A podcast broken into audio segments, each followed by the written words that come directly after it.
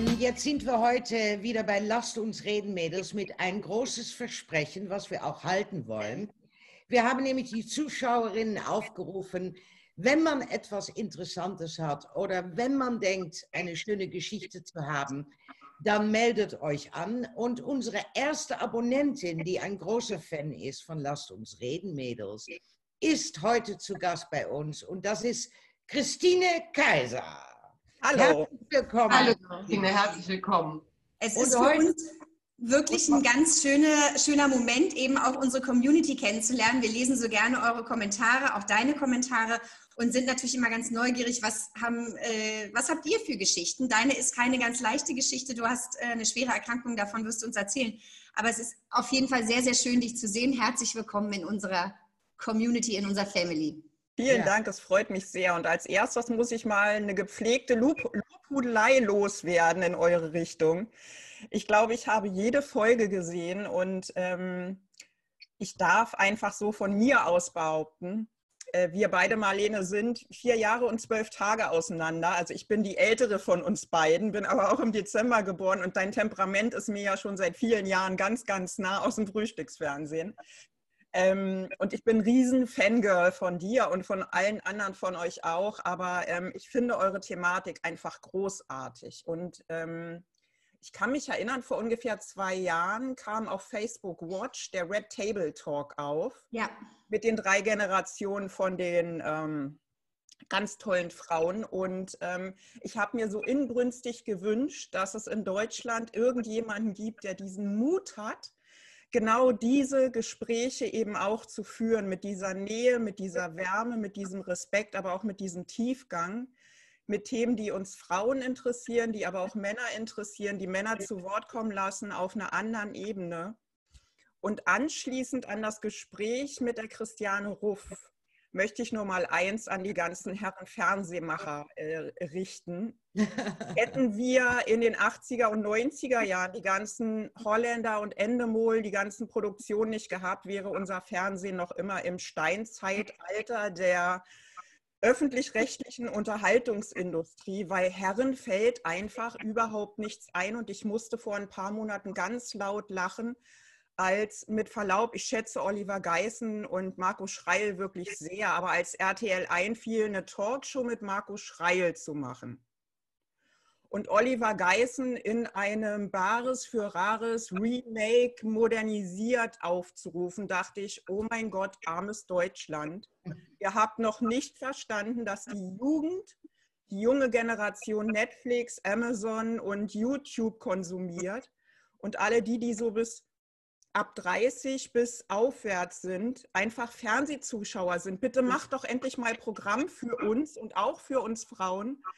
Und ich liebe und schätze eure Sendung so, so, so, so sehr. Das äh, musste ich euch jetzt endlich mal sagen. Und ähm, ich kann wirklich nur inständig hoffen für die Fernsehunterhaltung, also für das klassische TV-Programm, dass es entweder Männer gibt, die Mut haben, oder mehr Frauen geben wird, die endlich mal das Zepter in die Hand nehmen und die Herren mal gepflegt verdrischt und sagt, ihr seid wir machen das.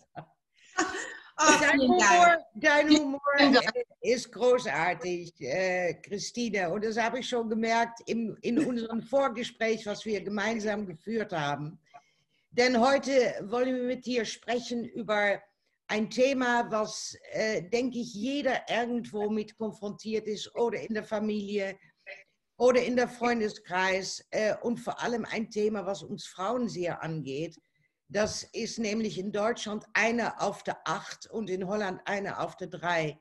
Die leiden unter Brustkrebs ja. und manchen heilen und manchen metastasieren. Und äh, das ist das Thema, was wir heute eigentlich mit dir ansprechen wollen.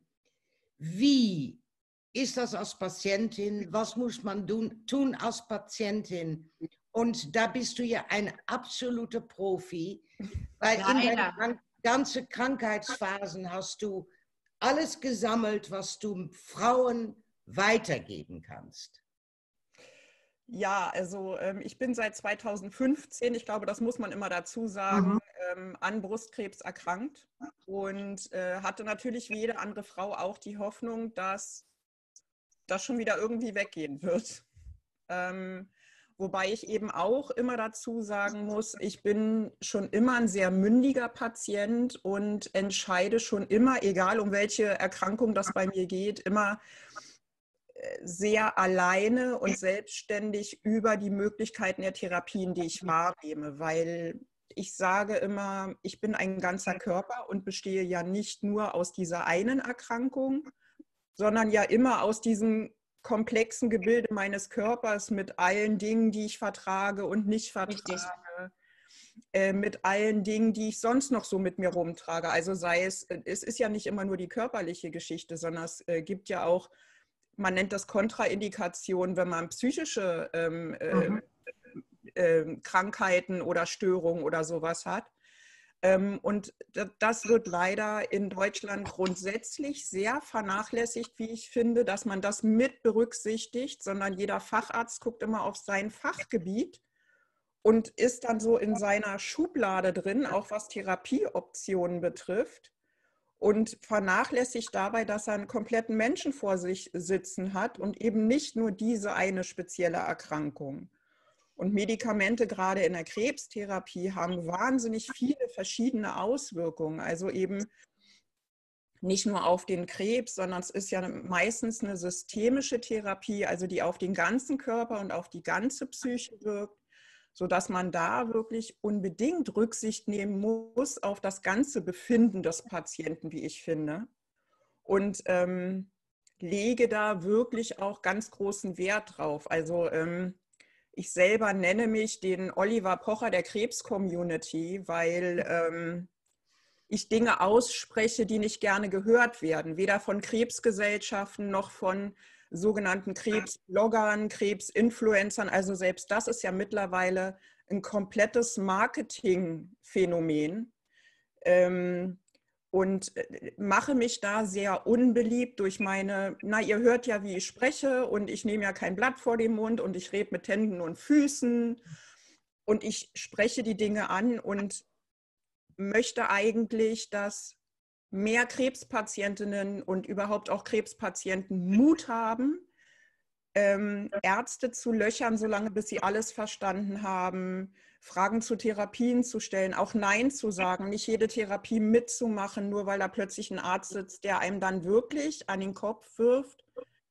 Wenn Sie diese Therapie nicht machen, müssen Sie sich nicht wundern, wenn Sie in einem halben Jahr tot sind, wo ich immer so denke, was zur Hölle ist dein Problem, dass du mit Menschen so umgehen musst? Christine, darf ich einmal ganz kurz nachhalten? Du sagst was ganz Wichtiges und jeder, der in der Familie oder im Freundeskreis, und das ist auch bei mir so, jemand hat, der erkrankt ist, plötzlich sich damit konfrontiert sieht, eine so schwere Erkrankung äh, zu managen, der erkennt, ich habe einen mir sehr nahen Menschen, der sagt, ich hätte gerne einen Krebsmanager, weil der Arzt und der, es sind sehr viele unterschiedliche Körperbereiche äh, betroffen, die kennen, die kommunizieren gar nicht miteinander. Das heißt, er muss die ganze Zeit und seine Frau mitdenken, mithandeln und ähm, fühlt sich total überfordert. Das heißt, es ist super wichtig, was wir heute besprechen. Ich würde nur gerne mal ein, zwei Fakten, damit wir alle wissen, wovon wir sprechen. Also du hast gerade gesagt, 2015 bist du, hast du die Diagnose bekommen. Sag mal ganz kurz die Faktenlage, was ist passiert, was hast du seitdem gemacht? Okay, also ähm, da saßen zwei Tumoren, genau da. Hattest ähm, du sie ähm, erfüllt? Ja, mein Mann zuallererst. Also es macht durchaus Sinn, wenn Männer Brüste schön finden und sehr intensiv mit ihnen spielen und ne, also weil die haben noch mal, also es ist tatsächlich was anderes, ob du deine eigene Brust abtastest, da gibt es ja eine Technik ähm, oder ob ähm, das der Partner macht, weil du ja dann in einem anderen entspannten Zustand bist, sodass du einfach viel besser an dieses Gewebe rankommst. Es macht tatsächlich Sinn, das mit einzubauen in diverse Spielarten des Lebens.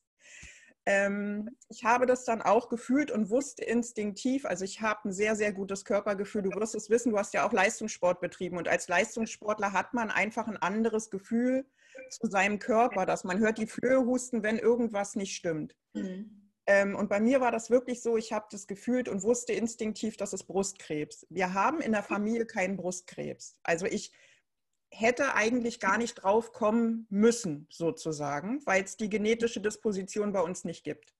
Hast du Vorsorgeuntersuchungen immer gemacht? Ich bin immer zur Vorsorge gegangen, regelmäßig. Also. Vorsorge ist ja auch so eine Geschichte, das ist so ein total falsches Wort, weil es gibt keine Vorsorge gegen Krebs. Es gibt nur eine Früherkennung. Ja. Es gibt nur, das ist eine, also es, mir geht es um den, um den Sprachgebrauch. Man mhm. wiegt sich in so einer falschen Sicherheit, weil man zur Krebsvorsorge geht. Dabei gehst du nur zur Krebsfrüherkennung. Wann, war, wann warst du, bevor du das oder dein Partner das ertastet haben, wann warst du das letzte Mal zur Krebs Früherkennung? Ja, im Dezember im Jahr davor und getastet wurde das im August. Also mhm. ein halbes Jahr, ein gutes Jahr. Ja, ja. Also ich bin da wirklich sorgfältig und regelmäßig und äh, der Gynäkologe tastete das dann auch und meinte, ja, dann müssen Sie zur Mammographie, gab mir eine Überweisung. Ähm, ich ging dann ins radiologische Zentrum, das war drei Minuten von dem Gynäkologen entfernt. Äh, ich bekam am nächsten Tag bekam ich einen Termin für die Mammographie bin dann hin, habe die Mammografiebilder machen lassen, hatte ein Gespräch mit der Radiologin, die meinte, ja, es ist ein unklarer Befund, so nennt sich das immer, weil keiner will sich wirklich festlegen. Das äh, finde ich auch immer so eine schwierige Geschichte als Betroffener. Ähm, ja, und dann hieß es, Sie müssen eine Biopsie machen lassen. Also eine Biopsie muss man sich vorstellen, da kommt eine große Hohlnadel, sticht dir in die Brust, versucht Material rauszunehmen um das dann in ein Labor zu schicken und dann wird das untersucht, ob das eben ein Krebs ist oder nicht. Ähm, ich bin dann, an, äh, Christina, das muss man an drei Stellen machen. Ne? Also, ja. Weil anders kann man immer mal nicht daneben äh, agieren. Ne? Naja, also wir befinden uns im deutschen Gesundheitssystem in einem Leitliniensystem. Es gibt für jeden Quatsch irgendeine Leitlinie und von der weichen Ärzte mittlerweile weder nach rechts noch nach links ab und sie schauen auch gelinde gesagt ganz selten über den Tellerrand. Ähm, bei der Brustkrebs äh, Frühdiagnose oder Erstdiagnose gibt es äh, die Dreifaltigkeit. Das erste ist Tasten, das zweite ist Ultraschall, das dritte ist Mammographie. Wenn diese drei Befunde unklar sind, gilt es als nächstes, du gehst ins Krankenhaus und lässt, lässt diese sogenannte Standsbiopsie machen. Mhm. Ne? Das, ist das so, hast du gemacht. Das hast du gemacht. Genau, und dann kam eben raus, ich habe einen Brustkrebs, Hormonrezeptor positiv nennt sich das. Also bei mir spielen Östrogene und Progesterone eine große Rolle. Das ist der äh, häufigste Krebs bei Brustkrebs. Davon sind ungefähr 70 Prozent aller Frauen betroffen. Man nennt ihn auch landläufig den einfachen Krebs, was ich auch immer makaber finde, weil die Leitlinientherapie dafür sind dann halt Hormontabletten oder Antihormontabletten und äh, wenn du noch nicht durch die Wechseljahre durch bist, eben auch eine Unterdrückung der äh, Fertilisation, also sprich des Eisprungs, damit du nicht schwanger werden kannst und ähm, ja, weil diese Krebszellen äh, auf den Hormonen durch den Körper surfen, sage ich mal? Ähm, die werden, das Wachstum wird von den Hormonen beeinflusst, so wie ja ganz viel von den Hormonen beeinflusst wird, eben auch dieser Krebs. Man muss sich vorstellen, also ich versuche das immer so zu beschreiben, wenn die Krebszelle so ein runder kleiner Kreis ist, dann hat der lauter Antennen da dran. Das sind Rezeptoren, heißt es. Und diese Rezeptoren, diese Antennen funken immer nach Hormonen. Und je mehr Hormone die bekommen, desto besser teilen die sich, desto besser wachsen die und desto größer wird das halt irgendwann. Und dann bekommst du eben entweder ein sogenanntes Antihormonpräparat, was du nehmen musst, um ähm, die Bildung von Östrogen zu verhindern, beziehungsweise dass die Hormone an die Rezeptoren andocken. Oder du bekommst einen sogenannten, wenn du schon durch die Wechseljahre durch bist, einen sogenannten Aromatasehemmer, der verhindert, dass sich Östrogen im Körper bildet. Mhm, mh. Und das, das, was auch ganz wenige Frauen wissen, ist, ähm, wenn man durch die Wechseljahre durch ist, dann denkt man ja eigentlich, dass sowas wie Östrogen und Progesteron gar keine Rolle mehr im Körper spielt, weil man ja nicht mehr empfänglich ist, ne, nicht mehr schwanger werden kann. Das große Problem bei Frauen ist, dass das Bauchfett und das Fett in den Oberschenkeln Aromatase produziert, woraus quasi Östrogen gebildet wird. Mhm. Das machen dann also nicht mehr die, die Eistöcke, die machen das nicht mehr, sondern das macht dann stattdessen unser Fett. Deswegen ist das immer von Nachteil, wenn Frauen in den Wechseljahren so viel Fett ansammeln. Mhm. Christine, äh, ich, ich frage jetzt mal dazwischen, weil es wird ja schon medizinisch sehr, sehr, sehr konkret und ich merke, du hast äh, dich natürlich damit sehr beschäftigt. Ähm, wie ging denn die Therapie natürlich dann weiter bei dir? Hast, bist du klassisch therapiert worden mit Chemotherapie? Nein, beim äh, hormonellen Brustkrebs gibt es keine Chemotherapie, sondern dann gibt es eben diese antihormonelle Therapie. Mhm. Chemotherapie bekommst du nur dann, wenn du noch sehr, sehr jung bist. Auch das ist etwas, was gesellschaftlich zunimmt. Es werden immer früher junge Frauen Brustkrebs krank und dann mit einem hochgradig aggressiven Brustkrebs, der ganz selten hormonell ist, sondern das nennt sich dann Triple Negativ. Also da, ne, die reagieren weder auf Hormone noch auf irgendwie der ist hochgradig aggressiv, die bekommen dann eine Chemotherapie oder junge Frauen mit einem hormonellen positiven Krebs, die eben noch wirklich jung sind, also die um die 30 rum sind. Das nennt man dann neoadjuvante Therapie. Das ist dann auch eine Chemotherapie. In meinem mhm. Fall war es so, dass ich auch noch zu den jungen Frauen gehörte, weil ich war 48. Alt bist du erst über 50. Das ist genau so eine Grenze. Ähm, aber Bereite dich schon mal vor, Marlene. Ja, ich hatte gerade schon erwähnt, dass ich äh, dieses Jahr ja noch die große ja. Stelle übertrete. Aber das macht gar nichts, Marlene. Nein. 50 ist total schön. Ich liebe es, 50 zu sein. Wirklich, bleib ganz entspannt, das ist alles fein. Ich muss es auch sagen, ich bin ganz durch äh, mit dem Thema. Ich finde es äh, nicht schlimm. Genau. Ähm, und bei mir war es dann so, dass ich dieses Antihormon, dieses Tamoxifen, so heißt dieses Präparat, nicht nehmen darf, weil bei uns in der Familie gehäuft Thrombosen vorkommen. Also man kennt das ja von der Pille, dass das ein gesteigertes äh, Thromboserisiko hat. Mhm. Es wird ganz gerne nicht erzählt, dass Tamoxifen genau dasselbe Risiko hat. Mhm. Und und ich habe mit 30 mit der Pille aufgehört, weil wir in der Familie eben dieses Thromboserisiko haben. Also meine Oma hatte einen Schlaganfall, meine Mutter tiefe Beinvenenthrombose. Äh, wir hatten Lungenembolien und all so ein Gedöns in der Familie, sodass ich gesagt habe, ich höre doch nicht mit 30 mit der Pille auf und nehme dann so eine Tablette, um dann gegebenenfalls an Schlaganfall oder einer Lungenembolie zu sterben. Und der Krebs hat mich dann nicht dahin gerafft. Das muss natürlich, also ich sage das so ketzerisch, das muss natürlich immer jede Frau für sich selber entscheiden. Ich finde es nur wichtig, dass die Frauen wirklich gut aufgeklärt werden. Oder eine ganz, ganz schöne Nebenwirkung von Tamoxifen ist zum Beispiel das Lipödem, Mareike. Ja. also Lip Lipödem, ja. das, das müssen wir vielleicht eben erklären. Das ist eine Krankheit, wo wo sehr viele junge Frauen schon in Deutschland und in Westeuropa darunter leiden. Ja. Das ist eine Krankheit in der Fettzellen und genau. man baut kein Fett mehr ab. Und dadurch kriegt man diese Lip Lipodem-Beine, Lipodem sagen wir in Holland. Genau. Aber auch ein Riesenproblem. Und das, da, das hast du ja auch noch. Ne? Das habe ich auch noch. Das kommt dann auch dazu. Das ist mit ein Grund, warum ich dieses Tamoxifen nicht genommen habe. Weil wenn du schon eine Erkrankung hast und dieses Medikament ist ursächlich beteiligt an der Entstehung einer solchen Erkrankung, dann kann man auch den Rückschluss, wenn man ne, drüber nachdenkt, finden, dass das diese bestehende Erkrankung verschlechtert.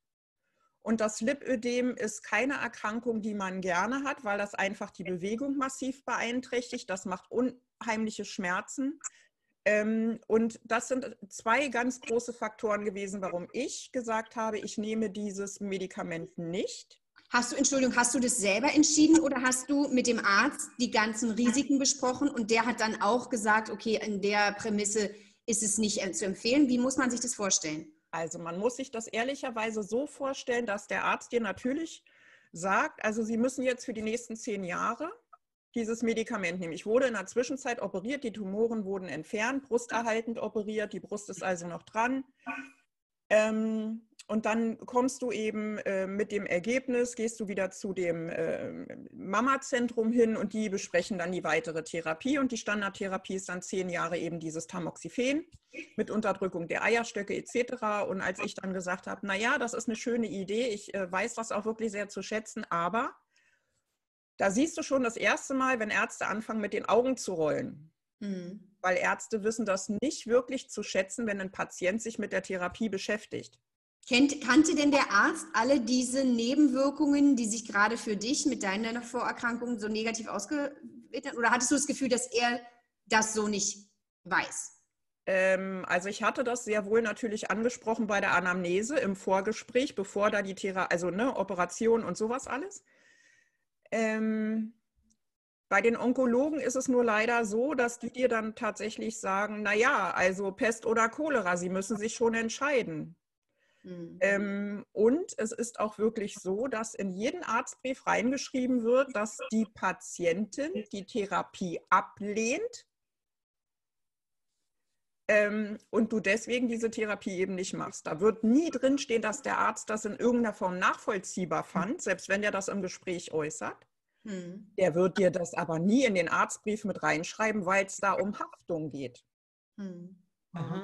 Verstehe. Das heißt, du hast also diese Hormonreduktionstherapie nicht gemacht. Was hast du denn dann für eine, für, was hat man dann bei dir gemacht? Und erste Frage noch, du hast gesagt, dein Krebs ist schon metastasiert, richtig? Das heißt, wo im Körper befinden sich bei dir Krebszellen oder befanden sich?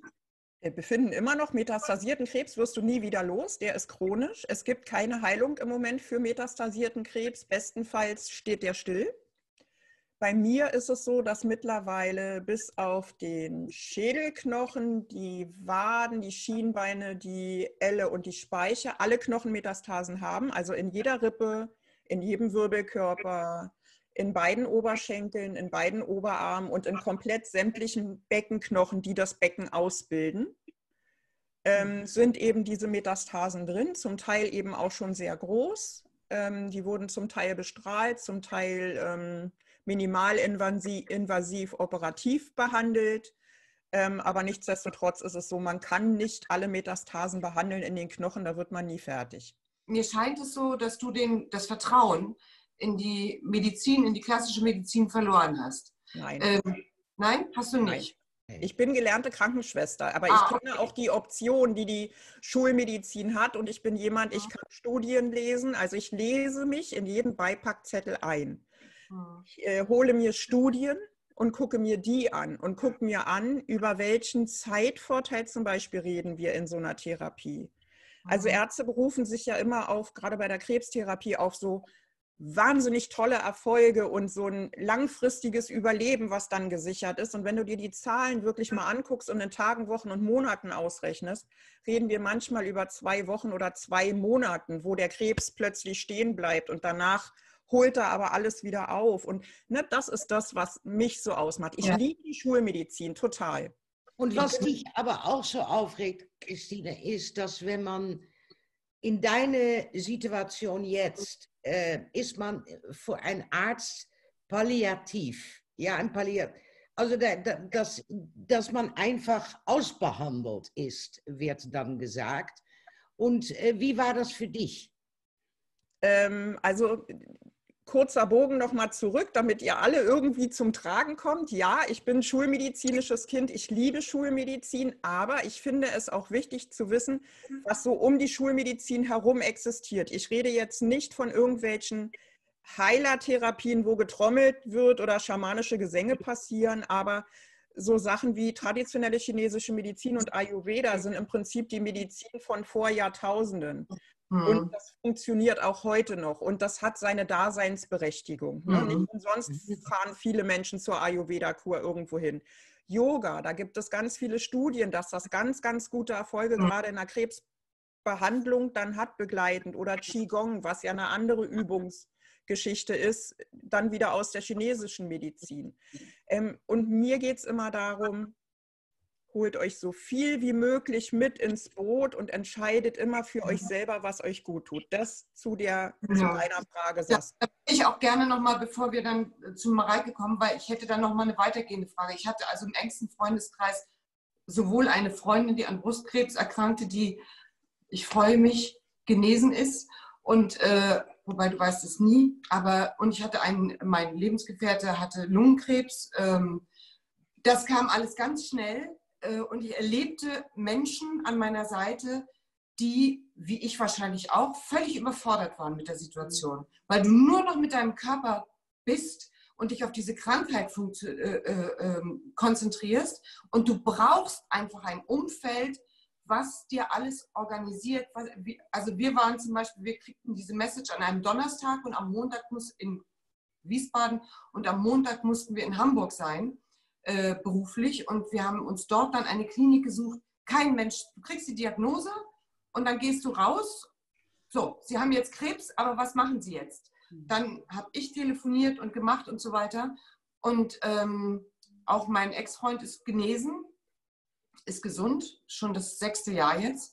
Schön. Und äh, ja, und aber ich bin ganz fest überzeugt, er hätte das alleine nicht durchgestanden. Und ich kann dir da nur recht geben. Es ist so wichtig, in alle Richtungen zu gucken äh, und sich alle möglichen Nachrichten zu holen, ähm, weil du kannst dich nicht nur auf eine verlassen. Und es ist natürlich ein Vorteil, wenn man so medizinisch vorgeschult ist wie du, wobei das auch manchmal vielleicht eine Gefahr ist, weil man braucht ja auch eine gesunde Portion Vertrauen irgendwie. Also es war wichtig. Für ja, es war wichtig für uns zum Beispiel, die Ärzte zu finden, denen wir dann vertrauen, dass sie es wirklich, dass sie den Menschen sehen hinter dieser Krankheit. Da hast du dann aber schon eine große Odyssee vor dir. Also das ist eine andere Geschichte. Da können wir ja gleich nochmal drauf eingehen mit mhm. diesem Vertrauen und mit diesem Arzt finden und so. Weil das klingt immer so easy peasy locker und du musst ja nur ins zertifiziertes Krebszentrum gehen. Ähm, das, äh, da habe ich gleich nochmal einen Einwurf dazu. Ähm, Tatsache ist, dass du als Patient als allererstes damit anfangen musst, die Verantwortung für deine eigene Erkrankung zu übernehmen. Mhm. Niemand, wirklich niemand auf dieser Welt kann das für dich tragen. Man kann dir zuarbeiten, man kann dich ähm, äh, tragen sozusagen, man kann dir den Alltag abnehmen, man kann äh, gucken, ob man noch irgendwelche Quellen findet. Aber letztlich geht es darum, egal wie alt der Patient ist, es ist unglaublich wichtig, dass wenn das der Patient nicht selber macht, zumindest der begleitende Angehörige dann alle Befunde immer sofort einfordert. Ich habe immer wieder mit Patientinnen zu tun, die ihren Unterlagen hinterherrennen und jetzt dabei sind, 14 Jahre alte Unterlagen aus den Kliniken holen zu wollen. Die haben aber nur eine Aufbewahrungsfrist von zehn Jahren. Danach müssen die das nicht mehr vorrätig halten. Mhm. Und sie müssen es dir, selbst wenn sie es haben, nicht mehr aushändigen, obwohl du laut bürgerlichem Gesetzbuch seit 2013 ein Anrecht auf deine Patientenakte hast. Kein Arzt darf es dir vorenthalten, aber du musst dich natürlich auch kümmern. Ganz kurz nochmal für das Verständnis. Du hast also diese, diese klassische Therapie erstmal nicht gemacht, weil du gesagt hast, du, ähm, es ist für deinen Körper nicht das Richtige und hast dann traditionelle chinesische Medizin gemacht. Was ist dann passiert? Was, welche Therapie und was hat dein Körper, äh, wie hat dein Körper reagiert? Okay, weil das ist immer schwierig für mich mit den Zwischenfragen. Ich will immer auf die Zwischenfragen und weiß aber, ich bin noch nicht mit meiner eigenen Geschichte da, wo wir jetzt sind. Ne? Also, ich versuche mich kurz zu fassen. Ähm, traditionelle chinesische Medizin hat meine Hormone runtergefahren. Das war auch soweit alles gut. Ähm, und dann bin ich durch die Wechseljahre ja durch und musste dann dieses Tamoxifen nicht mehr nehmen. Die Ärzte haben mir dann immer wieder angeraten, äh, diesen Aromatasehemmer zu nehmen, der aber zusätzlich eben auch so Sachen wie Osteoporose und solche Geschichten macht, was ich für mich erstmal nicht in Anspruch genommen habe. Das war eine bewusste Entscheidung, dass ich es nicht wollte, hat nichts mit Vertrauen zu tun, sondern für mich kam es erstmal nicht in Frage. Weil ich auch immer, also ich bin wirklich komisch, mein Bauchgefühl hat mir immer gesagt, mein Krebs tickt nicht richtig. Auch wenn ich in dieser normalen Schublade drin bin und die Ärzte behaupten, dass alles easy ist, ich habe gefühlt, dass es nicht easy ist dass da irgendein Haken an der Geschichte ist. Und es war dann auch so, also es stellte sich raus. Ähm, ich wurde operiert, ich hatte Bestrahlung hier an der Brust, wie das dann normal ist. Ähm, und bin dann 2017, ähm, also im September 2015 war die Erstdiagnose und im Januar 2017 hat man schon die ersten Metastasen gefunden im Becken.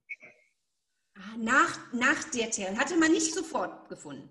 Nee, also ich hatte eher, also sagen wir mal so, man weiß es nicht genau. Mutmaßlich waren die von Beginn an schon da, weil Knochenmetastasen wachsen normalerweise sehr langsam. Okay. Und ähm, tauchen auch nur vereinzelt auf. Ich hatte aber schon mehrere in einer Größe, wo man sagt, also die haben schon eine Zeit lang so irgendwie gelegen, aber beim sogenannten Staging, also bevor die erste Therapie, die erste OP gemacht wird, kriegst du normalerweise einmal so von Kopf bis Fuß einen Durchcheck. Und ähm, bei mir konnte auch eine bestimmte Untersuchung, eine Knochenzintigraphie nicht gemacht werden, weil ich das äh, Kontrastmittel nicht vertrage und deswegen hat man gar nichts gemacht. Also man hat meine Knochen gar nicht untersucht vor der OP. Okay. Und äh, deswegen wurden dann, ich hatte dann Rückenschmerzen, die anders waren als sonst. Und im Januar 2017 hat man dann eben schon im Becken Knochenmetastasen gefunden und in der Wirbelsäule. Und da, ab da ist dann klar, dass du quasi chronisch krank bist. Und das, was dann passiert, ist lustig, naja, sobald du Metastasen hast, giltst du, und das ist das, was Mareike angesprochen hat, als Palliativpatient. Und jeder Mensch, der das Wort Palliativ hört, denkt an solche Dinge wie Hospiz und Sterben. Und, ja. ne? Ich persönlich würde es sehr begrüßen, wenn die Ärzte dazu übergehen würden, das chronisch zu nennen, weil das dann erstmal weniger was mit Sterben zu tun hat. Weil man muss sich überlegen, bei der Erstdiagnose wirst du schon mit dem Tod konfrontiert, weil Krebs bedeutet automatisch im Gehirn erstmal Tod. Das macht die Psyche von alleine, da kannst du noch so stabil sein, das ist dein erster Gedanke. Wenn du dann, also es ist das erste Trauma, was der Patient erlebt. Wenn er in seinem Leben noch keine hatte, ist das sein erstes Trauma. Wenn er dann die Diagnose bekommt, Metastasen und hört dann palliativ, wird er zum zweiten Mal traumatisiert. Und es ist keine Retraumatisierung, sondern das ist ein komplett neues Trauma. Weil in dem Moment lernt der Patient, du wirst sterben. Du weißt nicht wann, aber du wirst definitiv sterben und du wirst nicht so alt wie die Mitglieder deiner Familie. Und automatisch hast du es dann mit einem ähm, Menschen zu tun, der eine posttraumatische Belastungsstörung entwickelt. Das wird aber ignoriert von der Medizin. Wichtig, also für mich wichtig, weil deswegen verhalten sich Krebspatienten, gerade die metastasiert sind und die Diagnose frisch haben, sehr, sehr seltsam. Die sind wirklich unter Schock, die haben ein Trauma die können nicht adäquat reagieren und nicht adäquat handeln. Ist wichtig für das ganze Umfeld, wird aber nie drüber gesprochen. Weil jetzt muss die Vernetzung stattfinden von der Familie. Wenn sie vorher noch nicht stattgefunden hat, spätestens jetzt muss sie stattfinden. Der muss aufgehoben werden, aufgefangen werden. Ähm, ich bin dann, um es abzukürzen, ich bin dann nach Köln gegangen und habe eine experimentelle Therapie gemacht. Das nennt sich Dendritische Zellen und onkolytische Viren klingt abgefahren, ist es auch, weil es hat keine Nebenwirkungen. Und es funktioniert. Ich würde heute hier nicht mehr sitzen, hätte ich diese Therapie nicht gemacht. Was bewirkt diese Therapie? Die ähm, schult dein Immunsystem gegen den Krebs zu arbeiten. Bestenfalls kannst du tatsächlich geheilt werden, beziehungsweise hast du keine aktiven Krebszellen mehr. Das funktioniert nicht bei jedem Menschen und nicht bei jeder Krebsart. Ist das mit ist, Eigenblut, Christina, ne? Ist ja. Aus dem Blut werden ähm, Abwehrzellen gewonnen, die dann sozusagen auf die Schulbank geschickt werden und lernen, wie dein eigener Krebs funktioniert. Ist das eine, Medit eine Therapie, die ein Schulmediziner macht oder ist das, ähm, macht man das beim, beim Heilpraktiker?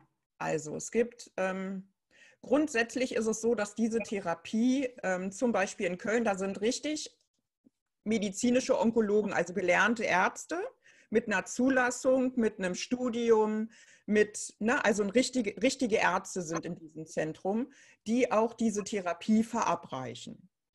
Ähm, und du bekommst dann auch die aus dem Blut gewonnenen Immunzellen sozusagen zweimal gespritzt als Impfung, so wie eine Grippesschutzimpfung. Mhm.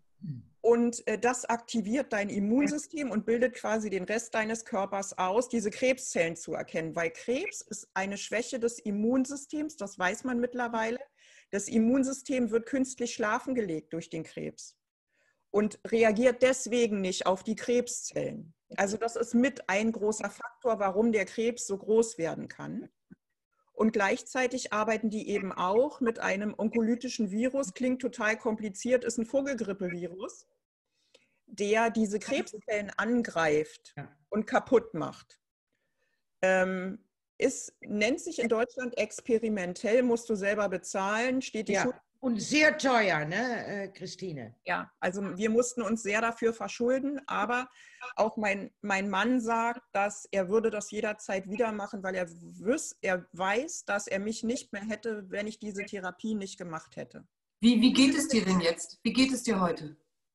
Ähm, also mein, meinem Kopf geht es gut, meiner Klappe geht es gut.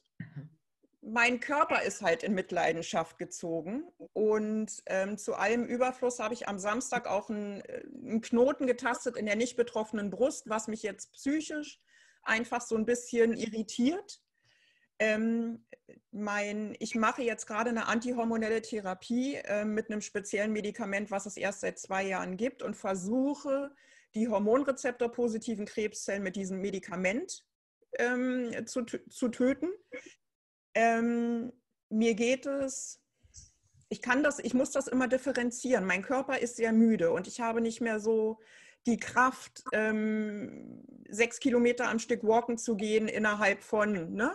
Mhm. Ähm, das merke ich einfach. Meine Leistungsfähigkeit körperlich ist sehr geschwächt, ähm, was meinem Geist nichts antut und was meiner Lebensliebe und meiner Lebenslust nichts antut. Also von daher, ich kann die Frage immer schlecht beantworten, weil eigentlich geht es mir gut.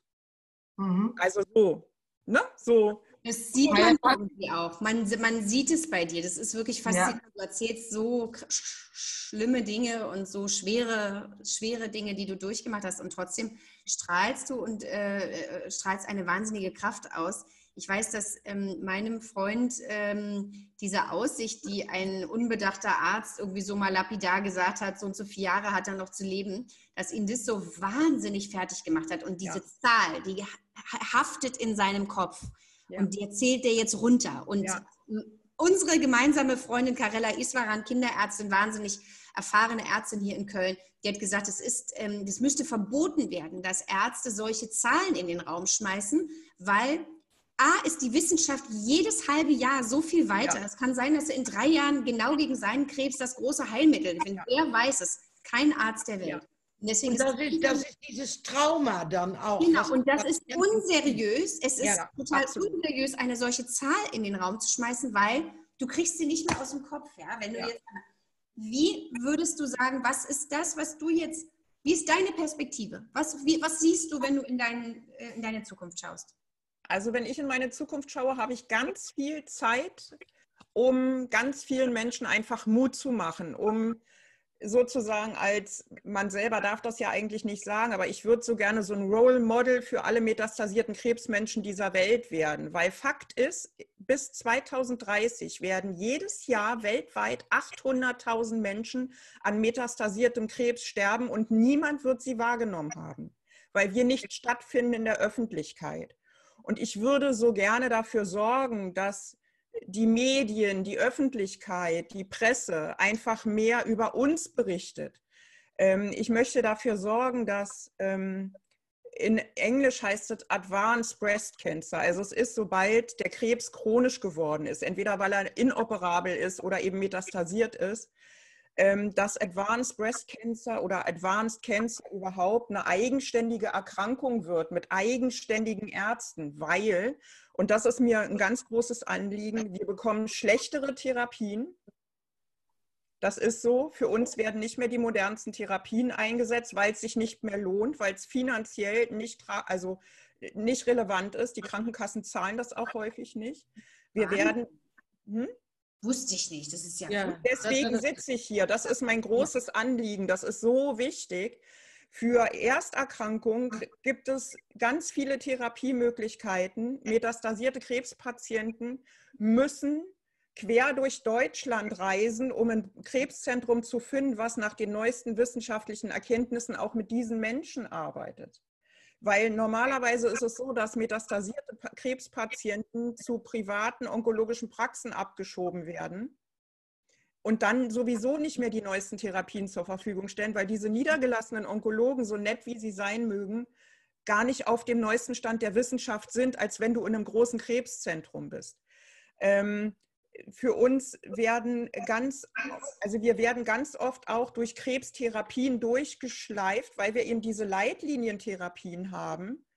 Und es wird überhaupt nicht geguckt, was ist denn für diesen Patienten im Moment die Therapie mit den geringsten Nebenwirkungen und mit den größtmöglichen Erfolgsaussichten, sondern wir müssen von A nach B, nach C, nach D, nach E, nach F und dann ist der Körper schon so zerschlissen durch die ganzen Therapien, dass die sinnvolle Therapie, die vielleicht bei G oder H käme, für den Körper nicht mehr nützlich ist, weil der Körper schon kaputt ist von diesen ganzen Therapien. Die mhm. Ärzte dürfen nicht diese Dinge überspringen, was mhm. aber bei metastasiertem Krebs so nötig wäre, weil uns läuft ja die Zeit davon im Prinzip. Ne? Ist es denn, Christine, Christine, ist es denn so, dass das Wort palliativ auch für einen Arzt ist, ausbehandelt und eigentlich aufgegeben? Mm. Kann man das so, könnte, weil, weil dann, man arbeitet doch alle gemeinsam, um diese Patient irgendwie zu heilen, auch noch in diesem Stadium. Mm, aufgegeben und abgeschrieben nicht, sondern wir sind das ganz günstige, das klingt jetzt ganz schlimm und ich werde ganz böse E-Mails bekommen und ganz böse Kommentare, aber wir sind schon ein Stück weit die Versuchskaninchen, ähm, wie weit man gehen kann mit Therapien, bis sie überhaupt nicht mehr wirken. Diese guten Therapien viel zu spät zum Einsatz kommen und das bedeutet eben auch, die Ärzte haben weniger Engagement ganz häufig, uns in den Mittelpunkt ihres Tuns zu stellen. Wir sind nicht wirklich abgeschrieben, so würde ich das nicht sagen.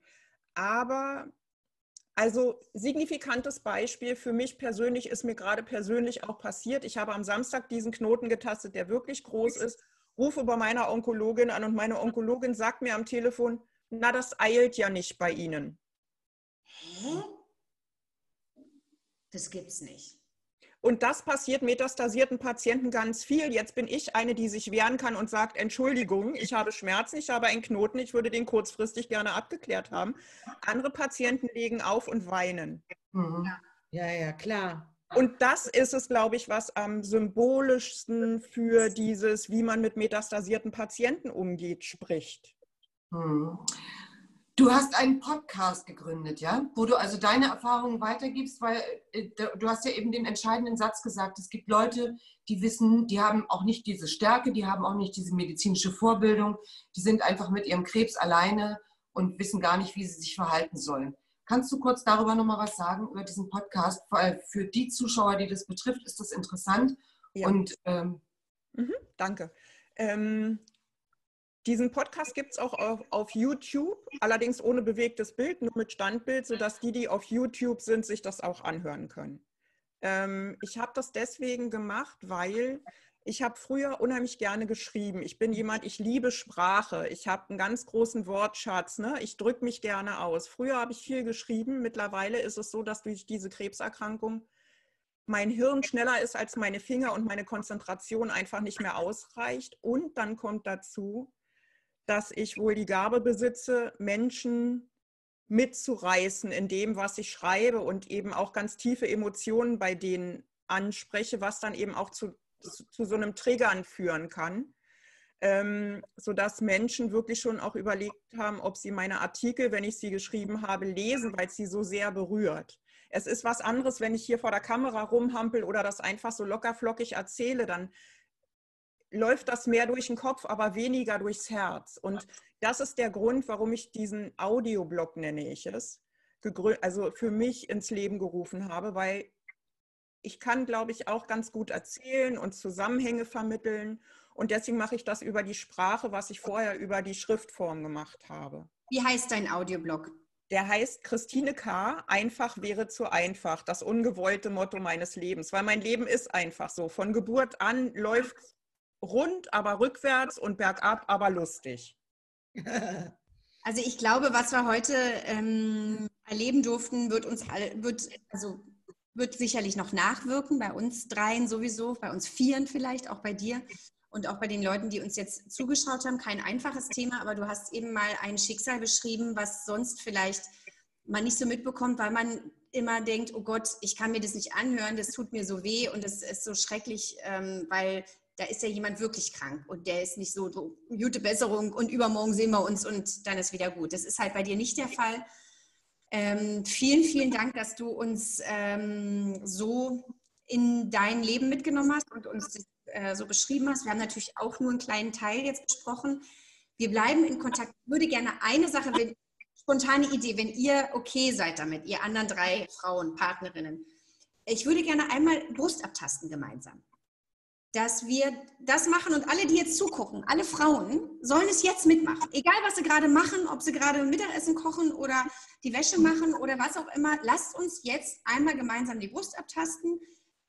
Vielleicht erkennt der eine oder andere das Knötchen dann vorher und man hat es nochmal in Erinnerung gerufen, wie man es richtig macht. Wollen wir das so machen? Finde, ist das eine gute Idee? Könntest du das jetzt live machen? Ja, wir machen es jetzt live. Na, ich schon mal an. Und Hast du kein BH unter? Also ich habe einen BH, ähm, den mache ich, jetzt, mach ich jetzt einfach ab. Ja, muss man ja.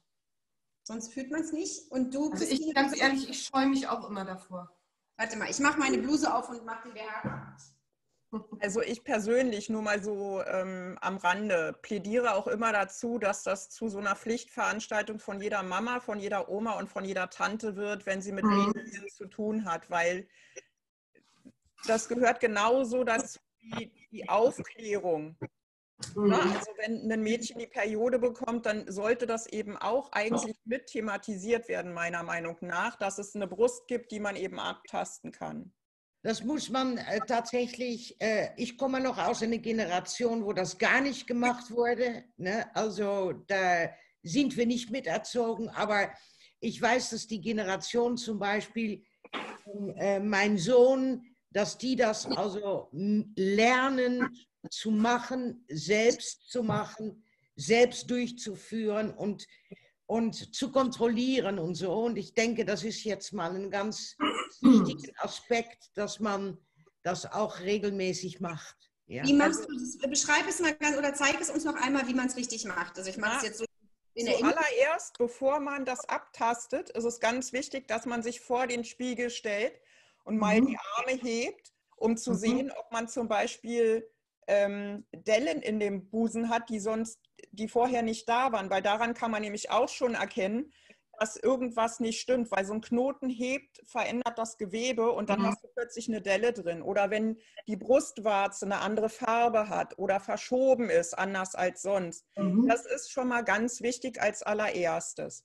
Und dann ist es wichtig, wenn man seine Periode noch hat, dass man mindestens eine Woche wartet, bis die Periode, also nach der Periode, weil dann das Gewebe am allerweichsten ist. Mhm. Unter der Periode macht das keinen Sinn. Aber ansonsten hebt man halt einfach den Arm und fängt am besten in der Achsel an zu tasten, weil auch da können ja schon Knoten sitzen, einen Lymphknoten, der geschwollen ist. Und dann geht man mit diesen drei Fingern kreisförmig immer das Gewebe erstmal nach unten an der Brust entlang.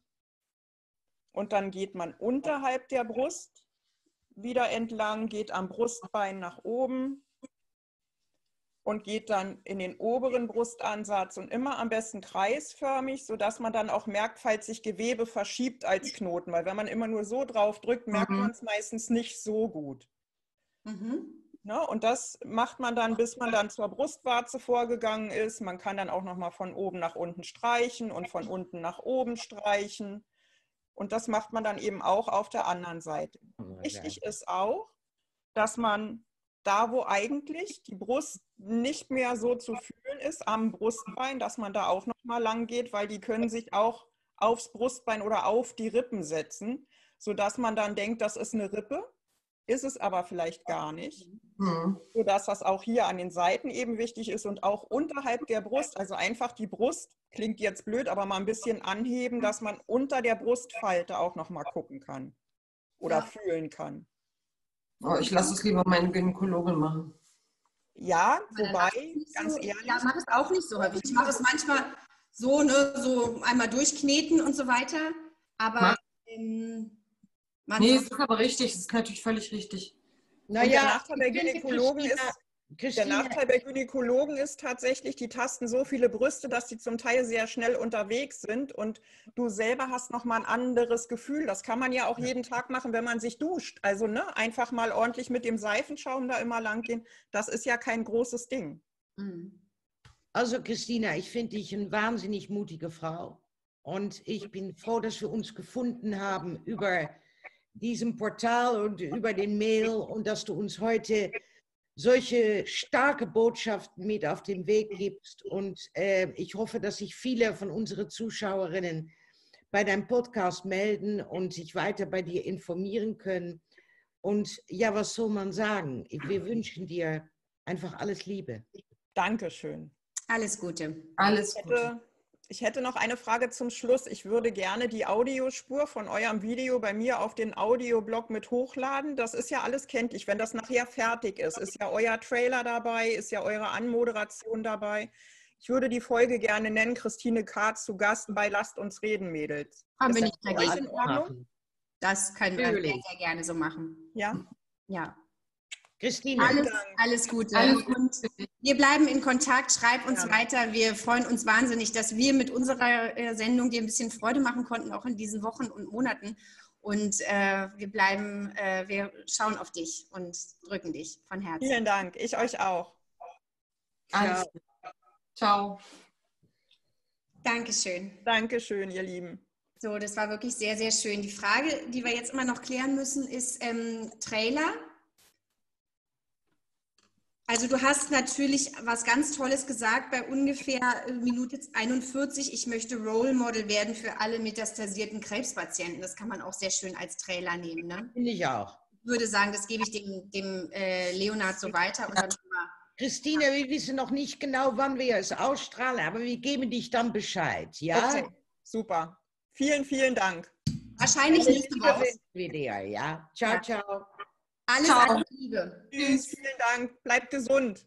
Du Ja, auch. Und allem. du auch. Wir Danke. glauben, Bleib. vertrauen an dich. Du kannst dich.